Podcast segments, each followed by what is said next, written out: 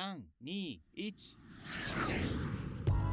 张维中的东京模样。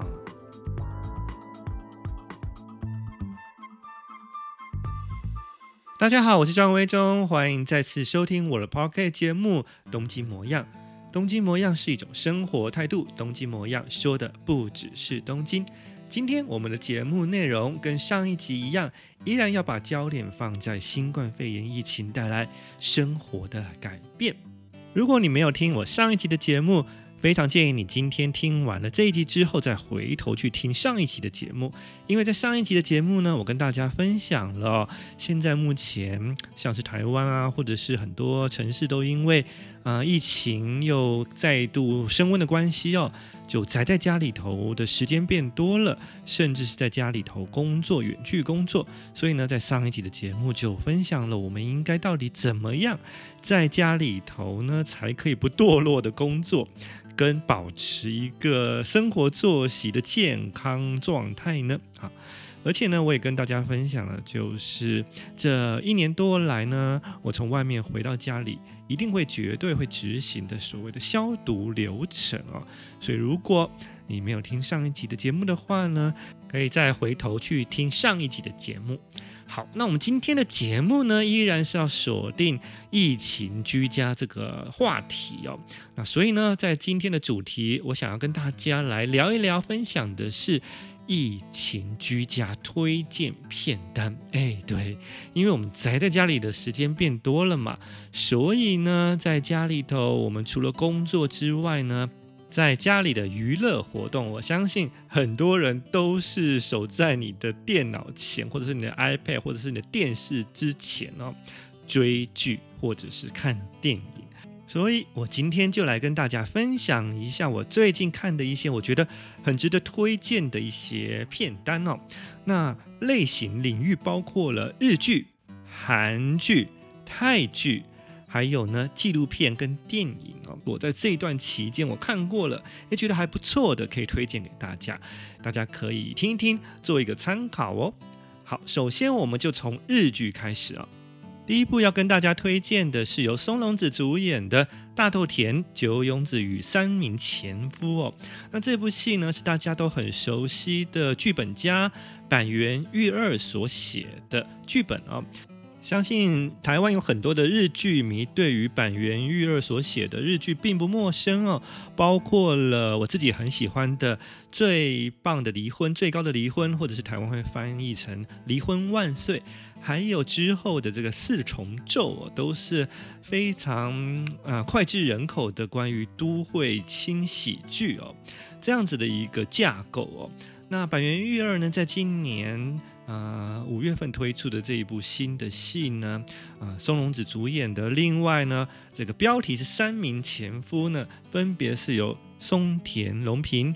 角田晃广跟冈田将生一起演出哦。那在这个三个主角当中呢，大家可能比较陌生的是角田黄广这一个。明星哦，那事实上呢，他是这个有一个日本的搞笑艺人组合哦，叫做 Tokyo Zero Sun 哦，东京零三哦，数字的那个零三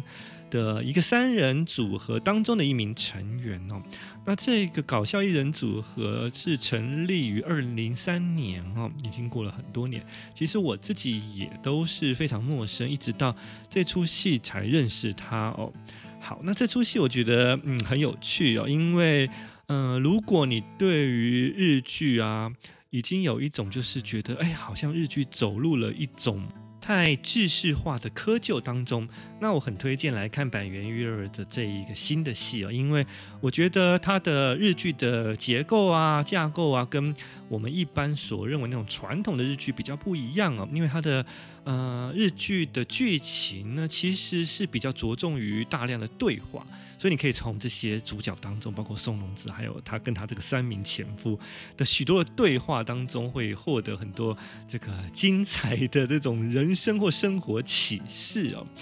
而且呢，这个剧名就很有趣哦，因为呢，在这个戏当中，就是松隆子是分别跟过去这个三个男人结婚的一个日本女人哦。那这个主题其实在日本就已经是还蛮新鲜的，因为。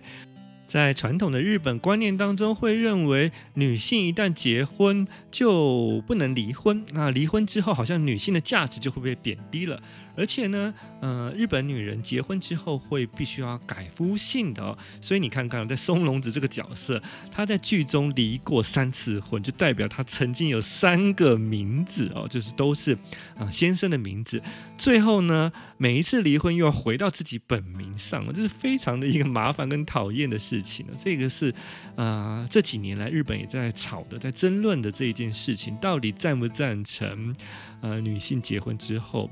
嗯，可以选择保留自己的姓，或者是非得一定要改成夫家的姓不可呢？啊、哦，这当然只是这剧当中就是点击的一个小小的话题。那更精彩的当然是松隆子跟他三个前夫之间的互动哦，我觉得很精彩，所以可以推荐给大家这一部戏《大豆田永久子与三名前夫》。好，那第二部我要推荐的是《离婚活动》。《离婚活动》是由北川景子跟永山瑛太哦，就是瑛太恢复了自己的本名叫永山瑛太，两个人所主演的爱情喜剧哦。那它有一个别称，就是全员离婚啊、哦，就是说在这个《离婚活动》这一部戏当中呢，北川景子跟永山瑛太因为一些事情然后一些啊际遇而结婚了。但是呢，在结婚之后呢，很快就想要离婚，所以进入了所谓的这个离婚活动哦，就是离婚活动哦。那无巧不成书的是，他们各自的双亲啊，也因为在婚姻当中触礁，所以呢，也展开了离婚活动哦。所以等于是在这部戏当中呢，有三个对照组哦，推荐大家可以看一看，还蛮轻松有趣的一出戏。第三出戏呢，不是现在上档，是啊、已经上档了一段时间的，叫做竹内良真的修工期哦。那这部戏很有趣，因为呢，在这个戏当中，竹内良真呢，等于就是扮演自己哦，在戏中当中呢，他去扮演自己的竹内良真这个演员的角色。那每一集节目的开始呢，都是因为本来呢，呃，排定了隔天。第二天，明天有拍摄工作的通告行程，但是呢，都因为一些事情而临时宣布取消了。所以呢，竹内凉真呢就空出了一段时间嘛。第二天本来是很忙的，突然间第二天没事情好做了。那在这个没事情好做的第二天，啊、他到底发生了一些什么事情？他遇到了什么样的人，或者是他展开了跟过去平常不一样的生活？嗯，很有趣哦，因为呢，设定就是以演员为本人的一个偶像剧，但事实上，当然所有的剧情是杜撰的哦，所以呢，嗯，算是一个还蛮新的一种类型吧。每一集大概只有三十分钟左右，所以是一个还蛮轻松可以看完的短片的日剧哦。如果你家里头有健身车，或者是有任何那种可以运动的器材的话，刚刚好三十分钟就是一个一个运动的 set 哦。这个时间刚好看一出竹内良真的修工琴，非常完美。好，接下来呢，呃，进入韩剧的部分哦。同样的，我也是推荐三出戏哦。第一部戏是《我是遗物整理师》，那别名是《Move to Heaven》天堂移居哦。那这部戏是在 Netflix 上面就可以看得到的了。主演是大家都很熟悉的，由呃这个主演讯号的男主角李帝勋啊，他饰演的角色是曹尚九。那另外呢，还有一个是比较新的面孔，叫做唐俊尚，他主演的是剧中的角色韩可鲁哦。那这个遗物整理师，所谓的遗物整理师，我相信可能大家嗯、看过一些韩国或日本的介绍，会知道有这样子的行业哦，就是当人过世之后啊，如果他家里头是没有亲人可以帮忙打扫的，或者是亲人希望有比较专业的人来来帮忙打扫的话啊，那么就会请所谓的遗物整理公司来帮忙清洁归类。这些啊、已经往生者的东西要整理出来，所以呢，在这个每一个往生者的家中啊，其实因为每一个人的过世的啊过程或者是原因都不一样，所以每一个地方每一个点啊都有不同的过故事哦。那当然呢，有一些现场啊是比较可怕的，因为可能是命案的现场。那也有一些是可能就是病死了等等的。那无论如何呢，遗物整理师的工作就是要进到现场去，把这些现场给整理干净。那比较特别的是，天堂宜居这一间公司啊，就是刚刚说到这个韩可鲁跟朝上九，他们这个一起工作这个公司呢，他们跟其他的遗物整理师工作啊，公司最不一样的点就是说。他们非常在意往生者他们留下来的东西，是不是有一些未完成的心愿想要去达成的哦？所以呢，在这个节目啊剧集当中呢，就有这个韩可鲁，他是一个患有亚伯斯格症候群的二十岁男孩哦。他对于周遭的环境啊，一切的东西细节都非常的敏感。常常可以在整理这个往生者的物件当中呢，去嗅闻到、去看见到一些往生者的秘密啊。那这些秘密往往就牵扯出了这个往生者背后一个很大的故事哦。所以呢，这个韩可鲁呢，他会非常的尽心尽责，把所有往生者的东西整理出来之后，发现哪一些东西是必须一定要交给家属的。或是这个往生者，其实在生前有非常挚爱的对象哦，想要非传达不可的人呢，或者是他有一些东西是一定要给某一个人的，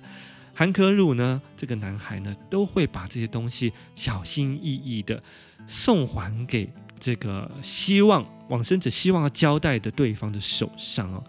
所以很多的遗物整理公司可能就是像一个清洁公司一样，只是把东西整理干净，或者是把。嗯，这个家里头啊，房间里头打扫干净就算了，所以很多的遗物都全部把它丢掉了。但是天堂宜居这些公司很不一样的是，他们会从啊、不要的东西当中呢，去找出真正往生者有意义的东西，而且是要交付给还生存在这个世界上对往生者来说很重要的对象。所以这部戏呢，就是啊、建构在这样子的一个架构当中啊，我觉得，嗯、是还蛮感人的一个呃韩剧哦。它一共只有十集哦，那每一集大概只有五十到六十分钟。以韩剧的规模来说，我觉得是比较容易入手的，因为很多韩剧一拖就是二十集左右，而且每一集可能都有一个半小时哦。常常身边有很多人说：“哇，韩剧怎么那么长哦？”然后很拖戏。但天，他这个我是遗物整理师呢，《天堂遗迹》这一这一部剧集呢，因为它的啊、剧集很短啊，每一集大概只有五六十分钟，所以呢，我觉得比较没有拖戏的这种感觉在哦。每一集因为往生者的不同，所以也就带出了不同的故事哦。我自己回想起来，印象很深刻的是第五集，因为第五集处理的是两个男生相恋哦，其中一个男生过世了，那天堂宜居公司韩科鲁跟朝上九他们一起去处理家里的这个男孩的过世的房间的时候呢，嗯、渐渐的发现就是说，原来他有很重要的东西要交付给。嗯、呃，活在这个世界上的就是他过去曾经很深爱的另外一个男人哦。那我觉得这个同志的主题啊，会出现在韩剧当中哦，尤其是主流电视台，其实是非常少见跟难得的。因为其实韩国是一个对于同志议题，呃，还蛮保守的国家哦。所以呢，呃，在韩国的这个电视剧当中啊，虽然也有 BL 剧，虽然也有同志题材，但大部分都是处在于网剧哦，就是不是主流电视台会播出的哦，小众的戏剧。那像是这个《我是遗物整理师》当中呢，是以主流呃电视台频道去处理同志议题，我觉得算是蛮蛮特别的哦。很值得肯定的一件事情。好，这就是我推荐的第一部韩剧。我是遗物整理师，天堂宜居。第二部要跟大家推荐，同样也是在 Netflix 可以看到的，叫做《如蝶翩翩》，蝶是蝴蝶的蝶哦。那这个戏呢，是从韩国的一个漫画所改编的哦，讲的是一个二十三岁的大男生，叫做李彩璐哦，啊，是由宋江所主演的。跟另外一个男生啊，应该说男人吧，应该说老贝贝哦，是七十岁的哦，名字叫做沈德初的老爷爷，七十岁老爷爷是由这个朴仁焕所主演的哦。这两个就是算是有点祖孙之间年龄差的啊，不要紧张，不是相恋的故事哦，是他们两个之间呢的一种亲人的情感。那到底是什么样把他们凑在一起的呢？原因是。芭蕾舞哦，那宋江所饰演这个林秉禄二十三岁男孩的角色呢，是一个天才芭蕾舞的男生啊，会跳芭蕾舞的男生。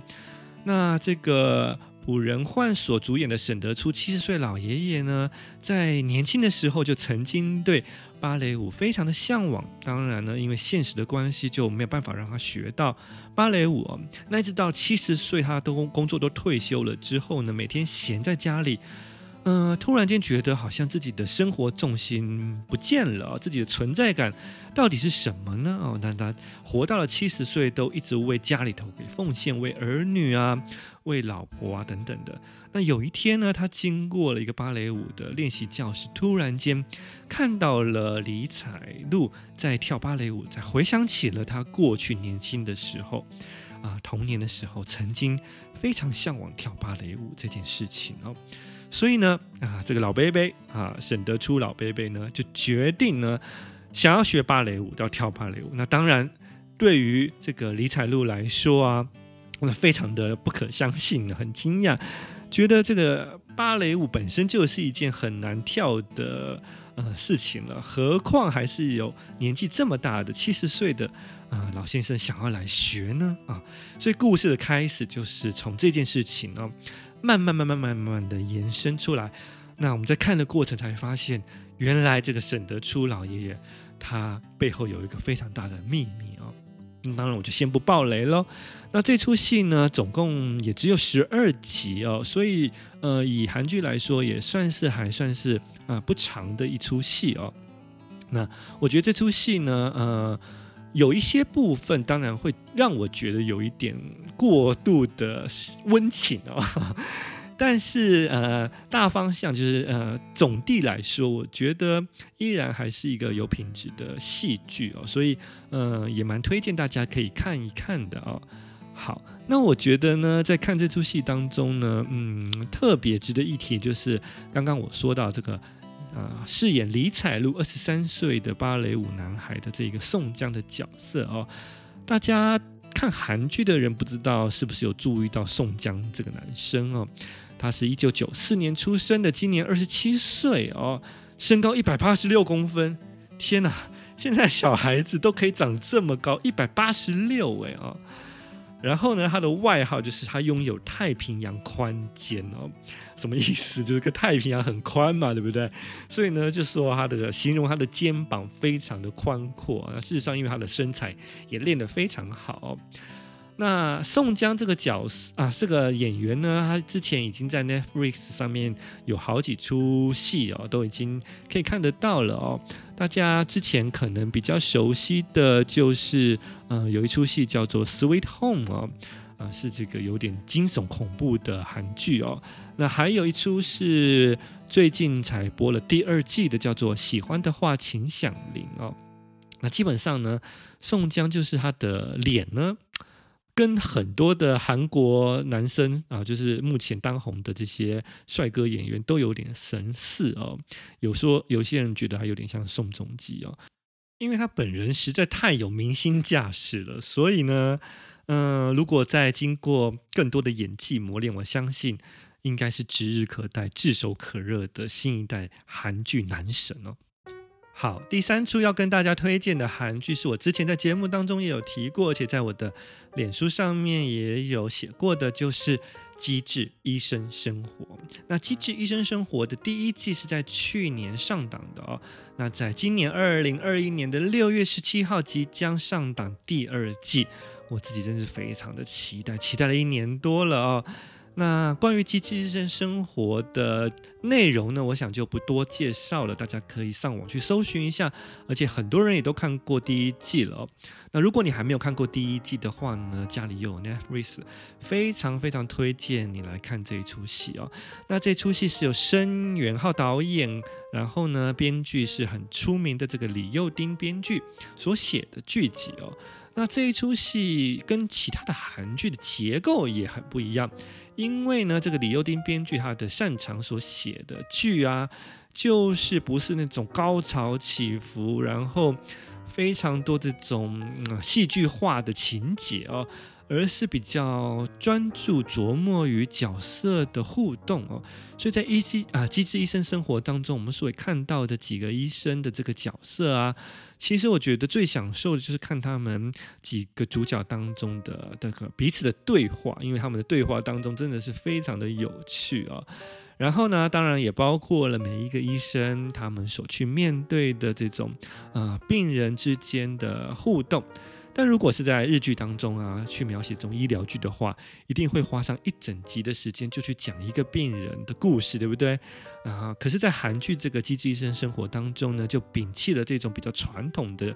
啊剧集的写法哦，所以每一个病人他并不是很需要这个完整交代他呃从头到尾到底发生什么事情，通常都是只有很片段的啊。那但是我们可以从这个很片段的这个故事当中。也同样的可以去感觉得到这个病人啊，他去面对自己的疾病带来的生命观、生活态度的改变，还有呢，嗯、跟这个医生之间的互动哦，非常推荐大家。如果你还没有看过第一季的话呢，在六月十七号第二季上档以前，赶快趁这个宅家生活空间哦，可以好好的来把第一季先把它看完，而且呢，看完第一季之后呢，嗯、应该很多人已经看完第一季，但是可能没有很完整的去追完，在 YouTube 上面呢，不断去试出的这种幕后。啊，花絮制作啊，他们有一个名字叫做“清空硬碟”啊，就是说这个制作单位啊，要在拍第二季以前呢、啊，准备要把这个电脑当中的存档啊，第一季啊，可能多拍的没有用到正片正片当中的一些片段，或者是 NG 画面啊，或者是一些呃比较偏重于呃演技方面的一些训练等等，要全部把它清空掉档案哦，所以就。播出了这个为期将近一年哦，不定期的去释出在 YouTube 上面这样子的一个清空硬碟的幕后花絮哦，非常推荐。如果你看过第一季，然后还没有看这个幕后花絮的，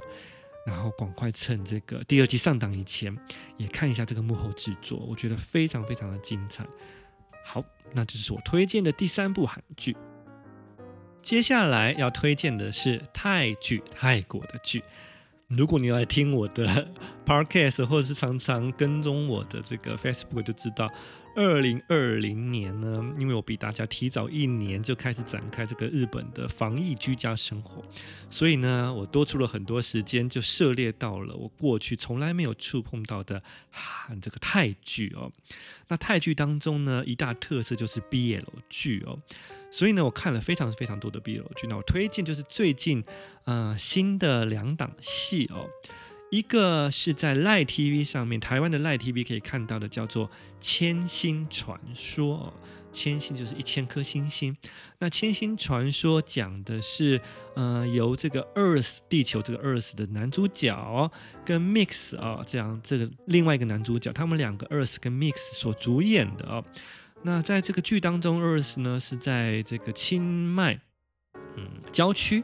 这个担任一个森林保育员的这样子的工作角色啊、那 Mix 所扮演的角色是到这个部落当中哦，这个森林的部落当中去教小孩子，呃，泰文或者是一些呃国民基础教育的一个义务的老师哦。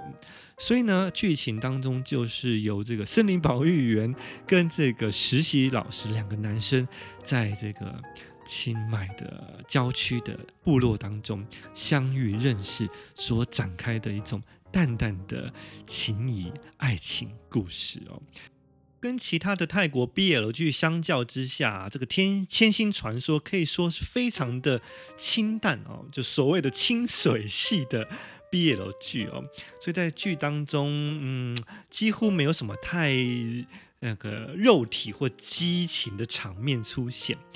那对于就是重口味的 BL 剧迷当中呢，可能会有点不满哦，因为觉得应该要给更多。但对于如果是完全没有接触过 BL 剧的你呢，想要试着去尝试看 BL 剧的话，这出戏或许是一个门槛非常低的入门款哦。好，这就是我推荐的，在台湾的 LINE TV 可以看到的《千星传说》。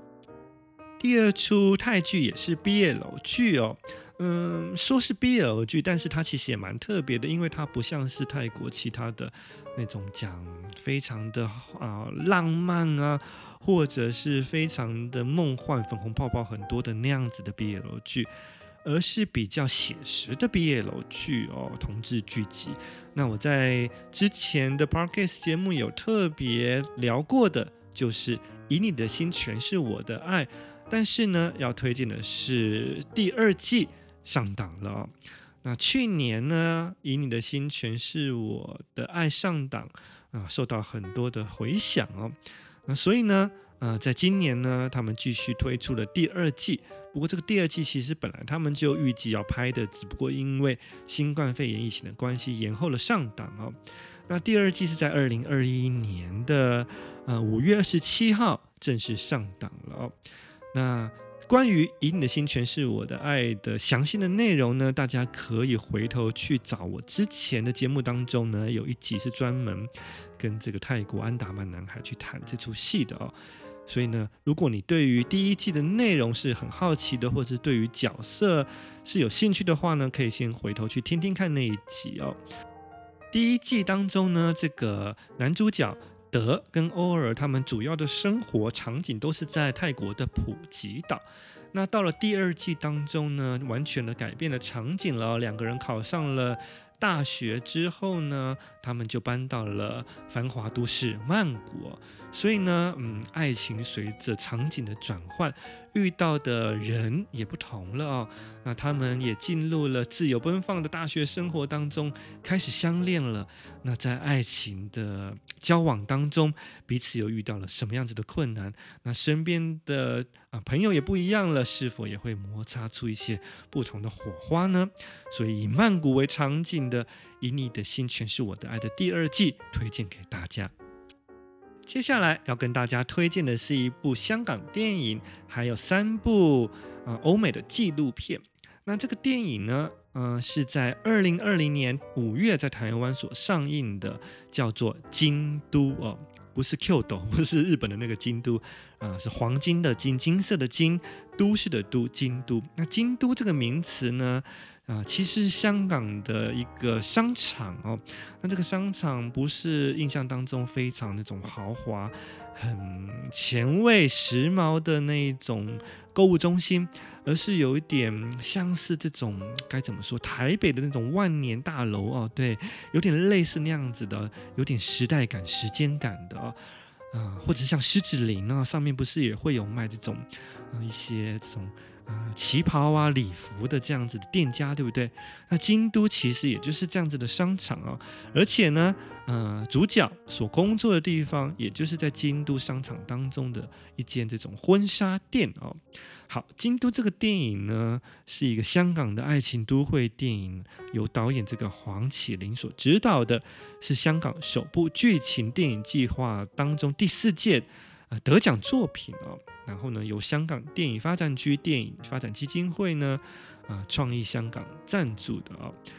这部戏的主演女主角是邓丽欣，男主角是朱柏康哦。那这个戏我觉得非常有意思，因为它的故事啊，真是非常特别哦。它讲的就是由这个邓丽欣所主演的一个叫做张丽芳这个角色。那这个角色是在京都商场刚刚所讲的婚纱店工作。而这个婚纱店的老板呢，就是张丽芳的未婚夫哦，叫做殷俊龙哦。那他的英文名字叫做 Edward 啊、哦。他们两个呢，已经呃交往了七年了，然后也同居在一起。他们住的地方，也就是在这个京都商场工作的这个商呃这个婚纱店的楼上哦。那已经交往了七年，同居了七年呢。但是呢，就是一直都还没有结婚，好像结婚是迟早的事情哦。啊、但是呢，对于这个女主角张丽芳来说呢，却有一个不能结婚的大秘密。那这个大秘密，我当然不能爆雷喽。啊、我觉得非常有意思，它不但凸显了香港现在社会的一个状况哦。那也呃点击了很多，就是啊、恋爱中的男女啊，男男也好，女女也好，他们现在所面对到的一些问题，到底结婚这件事情是不是必要的呢？或者是结了婚以后的生活，到底应该怎么去面对哦？好，我觉得香港啊，真的是很会拍这种爱情都会电影。我从很久以前就很爱看这种香港拍的都会爱情电影啊。我觉得香港总是有办法，可以在一个简单的故事当中啊，去说一个好听、好看的剧情哦。那情感方面的琢磨，当然也是非常的深刻，而且偶尔呢，其实也会从这种简单的爱情故事当中去啊。带出香港社会的议题哦，那这出戏当中，当然典籍的是啊就是很重要的是女性的这种角色，结婚这个议题，到底女性在婚姻当中扮演的角色是什么呢？我觉得很推荐大家可以看这出戏《京都》。最后就是我要推荐大家的三部纪录片，有两部可以在 Netflix 看到，有一部是在 Apple TV 上面可以看到的。第一部要推荐给大家的片名叫做佛兰利波维兹的《假装我们在城市》。那佛兰利波维兹是一个住在纽约的幽默作家，也是脱口秀节目的主持人哦。嗯、是年纪蛮大的一个女性。在这个纪录片当中呢，佛兰利波维兹以纽约这个大都会为背景为主题，去探讨就是在这个大都市当中哦，衍生出来的各种主题哦。所以这各种主题包括了阅读啊，包括了人跟人之间的相处啊等等之类的哦。所以很多的现代人呢所面对的问题，透过佛兰利波维兹，就是有点幽默又有一点讽刺的眼光呢，我觉得非常的精彩哦，直入人心。好，这是我第一个推荐的纪录片。那第二个纪录片是比较新的，叫做《海洋阴谋》哦。那《海洋阴谋》这个纪录片呢，我觉得很有意思，因为他最初呢，这个拍纪录片的这个导演呢，啊、当初其实只是想要去做一件清洁海滩的环保活动哦。他认为海洋受到污染了，那很多的这个污染源来自于人们乱丢垃圾，在海滩总是可以捡到很多垃圾。可是呢，就在他开始去清理这个海滩的过程当中，他发现呢，这个海洋呢，造成它真正污染的原因呢，这种海边的垃圾根本只是微乎其微的，而且呢，他也发现很多时候这种保育团体也不断的在呼吁，就是说。呃，我们要注重这种海洋的环保，我们不可以使用塑胶哦，因为这个塑胶像是这种吸管呐、或者是塑胶袋啊，都会造成在海洋当中无法分解，然后鱼会吃掉，然后就会噎死啊，然后就是很多的呃死掉的这种鲸鱼啊，或者是鱼类啊，解剖之后都发现它们肚子里头都是塑胶哦。